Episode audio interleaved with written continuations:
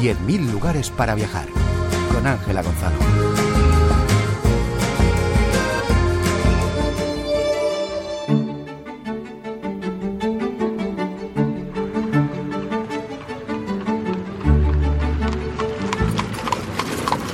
Cuando el joven Dierik Bauch llegó a Lovaina, en la década de 1410, tenía unos 20 años y la ciudad era un hervidero de gente. Aunque no estaba en su pleno apogeo, sí era todavía una ciudad bollante. Miles de trabajadores estaban construyendo el ayuntamiento, la cercana iglesia de San Pedro y la Universidad Católica. La primera que se levantó en Bélgica hacia 1425. La Q.U. Leuven, como se le conoce popularmente, es la más grande del país y una de las más antiguas del mundo. La capital brabanzona trataba de superar los horrores de la guerra y la peste vivida el siglo anterior y comenzó una fiebre constructora. En ese momento de efervescencia creativa llegó este joven pintor que esperaba ganarse la vida pintando y realizando obras para los ricos de la ciudad. We don't know when he was born. We don't know where he was born. We only know that in 1448 no sabemos nada de Bauch, dice Peter Carpro, uno de los máximos expertos en su obra. Uh, Conocemos muy pocos detalles, alguna fecha, ni siquiera sabemos dónde nació. Sí está confirmado que estaba en la ciudad en 1448, que se casó con la hija de uno de los hombres más ricos de Lovaina y tuvo dos hijos y dos hijas. Los hombres fueron pintores y las mujeres ingresaron en un convento y que un año antes de su muerte volvió a casarse. También sabemos que en la casa que vivía tenía un pequeño viñedo en el jardín. La visión del mundo estaba cambiando. No todas las respuestas existenciales se buscaban en la religión, sino que el futuro también estaba en las manos de los ciudadanos. También cambió el arte. Las imágenes ya no estaban reservadas a la aristocracia o a la iglesia, sino que las obras de arte entraban también en las casas de los ricos. Hubo mucho trabajo, no todavía inmediatamente cuando llegó, pero después porque todos los edificios, como el, el ayuntamiento y la iglesia, tenían que arreglar el interior. Por eso puede ser una de las razones que, por la que Dirk Bouts vino a Lovaina. Elsie van de Sande, guía turística de esta ciudad belga, nos explica que entre los siglos XI y XIV había sido un importante centro comercial del Ducado de Brabante, productor de telas de gran calidad. Todavía se puede adivinar la grandeza del Gran Salón de los Paños, convertida posteriormente en la universidad. La Guerra de los Cien Años supuso el hundimiento de su economía. En el siglo XIV también la industria de textil se deterioró por causa de, los, de la guerra de los 100 años entre um, Inglaterra y Francia. Y nosotros pertenecíamos a Francia, pero importábamos buena, eh, lana de buena calidad, también de España, el merino, pero también de Inglaterra. Entonces la importación paró inmediatamente y por eso la, la industria bajó. Vaina, Leuven en neerlandés, muestra orgullosa su ayuntamiento, Stadhuis, decorado con más de 230 estatuas de personajes locales, bíblicos y santos, envueltos en encajes que parecen elevar todavía más las seis agujas de este importante edificio del gótico tardío. Situados en filas, en la planta más baja están las figuras de artistas y académicos.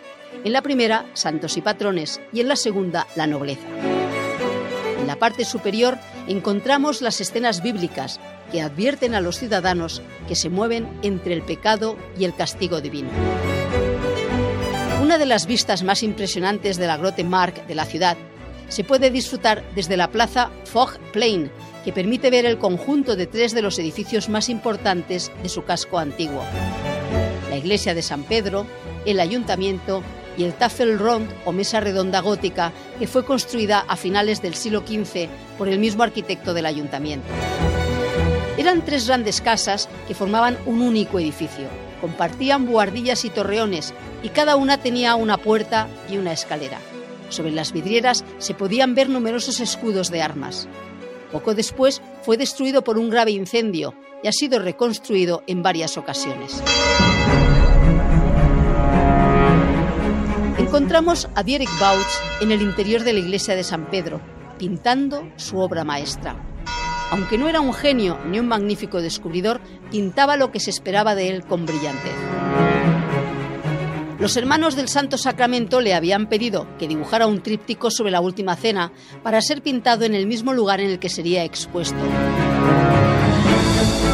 Hoy en día, más de cinco siglos después, sigue colgado en la misma capilla. When they asked Bouts, and you can see over there, you have the text of the, of, of the contract between Bouts and the Brotherhood. El contrato especificaba claramente todo lo básico que debía tener la pintura. Nos explica el experto en Bouts, Peter Carpro. El sacramento de la última cena en el centro y en los paneles laterales escenas del Antiguo y del Nuevo Testamento. Y tendría profesores de la universidad para que no cometiera errores conceptuales en la composición. Bouts dedicó cuatro años a pintar el tríptico y se estipulaba que no podía dedicarse a crear otras obras. La Hermandad del Santo Sacramento no escatimó esfuerzos ni dinero para que fuera una auténtica obra de arte y utilizaron pigmentos de gran calidad muy caros en aquella época. Esta pintura tiene una historia truculenta. En sus más de 500 años, el tríptico de la famosa escena bíblica ha sido desmembrado en varias ocasiones. Las alas han sido robadas y devueltas muchas veces, mientras el centro siempre ha permanecido en la iglesia. Su campanario está incompleto porque se quedaron sin fondos para finalizar su construcción. La diseñaron para alcanzar los 170 metros de alto, pero se quedó en 50.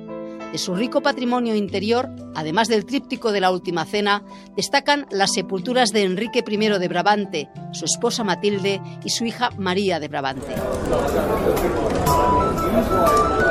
Paseamos por el Mercado Viejo, el Audemark, por el que el pintor flamenco cruzaba casi a diario y que encontraba siempre lleno de gente. Tenía que pasar por aquí y con calles muy estrechas, oscuras, muy uh, polvoriente en verano y con barro en invierno cuando llovió.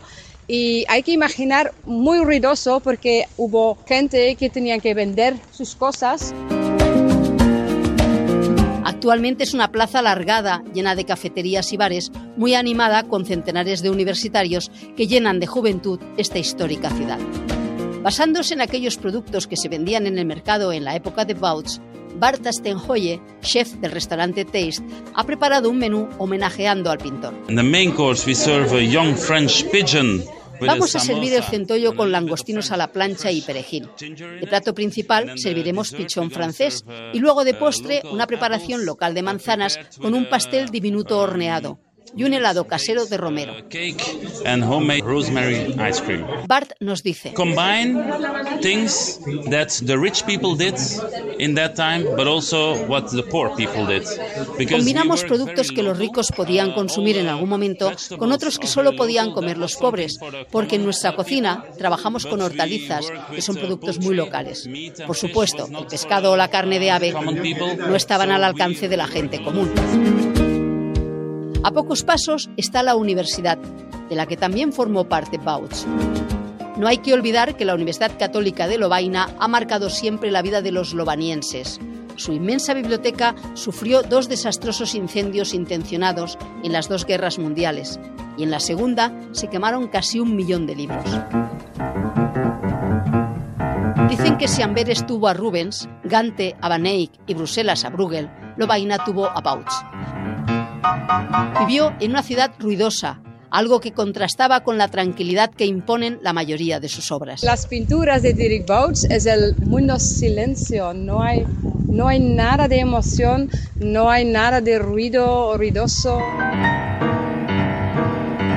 Dicen que Bouts pintó por primera vez la Última Cena en la configuración más icónica que se conoce. Lo hizo unos 30 años antes de Leonardo da Vinci. Por eso se le considera a menudo un creador de imágenes. Coetáneo de Jean van Eyck y Roger van der Weyden, formó parte de la primitiva escuela flamenca en el Renacimiento europeo.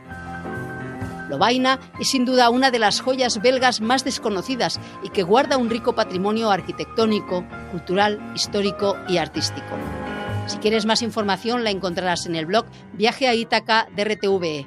Ángela Gonzalo del Moral, Radio 5, Todo Noticias.